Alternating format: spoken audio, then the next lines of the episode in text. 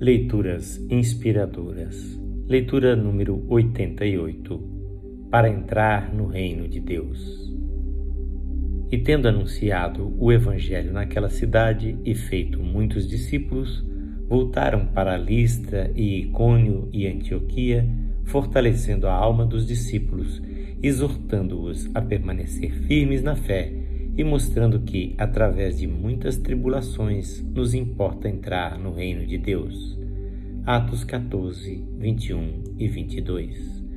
Como mencionei na leitura anterior, dois temas nos chamam a atenção no capítulo 14 de Atos, e o primeiro, já citado, é que o povo muda de opinião com muita facilidade e não se pode confiar na inclinação popular.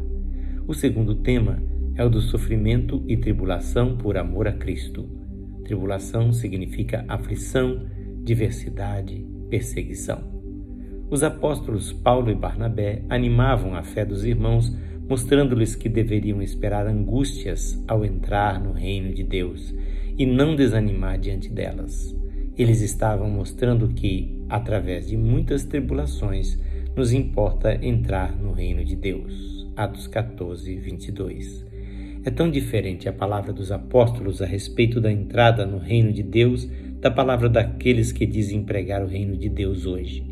Hoje se diz: pare de sofrer, dando a entender que, ao entrar no reino, uma pessoa não terá mais problemas na vida. Embora haja uma certa verdade nisso, como já vimos em outra ocasião, esta não é toda a verdade. É certo que, ao nos arrependermos e nos entregarmos a Cristo, certas causas de sofrimento, principalmente oriundas do pecado e da opressão demoníaca, serão extintas e, em consequência, algumas formas de sofrimento irão desaparecer. Ao obedecer e aplicar a palavra de Deus em sua vida, o cristão irá, aos poucos, eliminar os sofrimentos causados pelos próprios pecados e pela maneira errada com que se relacionava e vivia antes. Antes brigava com a esposa ao chegar bêbado em casa e agora não bebe mais. Antes ele gastava o dinheiro com prostitutas, agora leva o leite e o pão para os filhos. Antes ele queria viver um padrão de vida que não podia e se endividava. Agora aprendeu a ser humilde e conquistar as coisas aos poucos com o trabalho honesto e os gastos equilibrados. Antes, ela vivia deprimida e com medo da morte por causa dos cultos a espíritos malignos que oprimiam seu lar. Agora tem paz e confiança. Assim, alguns sofrimentos se vão. Há, entretanto, outros tipos de dores que todos sempre terão de enfrentar: acidentes, enfermidades, envelhecimento e morte, a perda de pessoas amadas a perda de um emprego, a derrocada de um empreendimento, perdas financeiras e outras coisas comuns como um pneu furado, uma peça de carro quebrada, um amigo que nos trai a confiança, trânsito, dor de cabeça ou de dente, etc, etc. Jesus nunca prometeu que estas coisas não aconteceriam a seus discípulos. Então, algumas formas de sofrer cessarão, outras permanecerão. Mas o que acontece quando alguém se torna discípulo é que passa a enfrentar novos tipos de tribulação. Os amigos de farra com que antes saía agora o rejeitam porque ele não mais os acompanha na devassidão. O patrão que o mandava mentir agora o manda embora porque ele se recusa a dizer o que não é a verdade. O pai, que antes não falava nada quando a filha chegava de madrugada, drogada, agora implica e não quer deixá-la ir à igreja. Já vi tanto destas coisas acontecerem, e elas são as mínimas. As tribulações a que os apóstolos se referem aqui são justamente aquelas que eles mesmos experimentavam, oriundas da oposição à fé no mundo anticristão.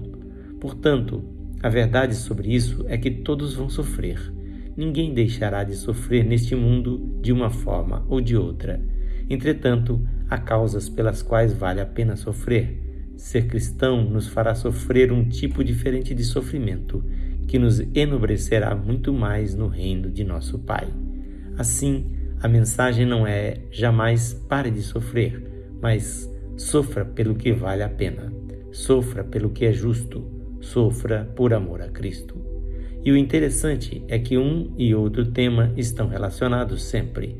Refiro-me aos dois temas da multidão instável e do sofrimento pelo reino.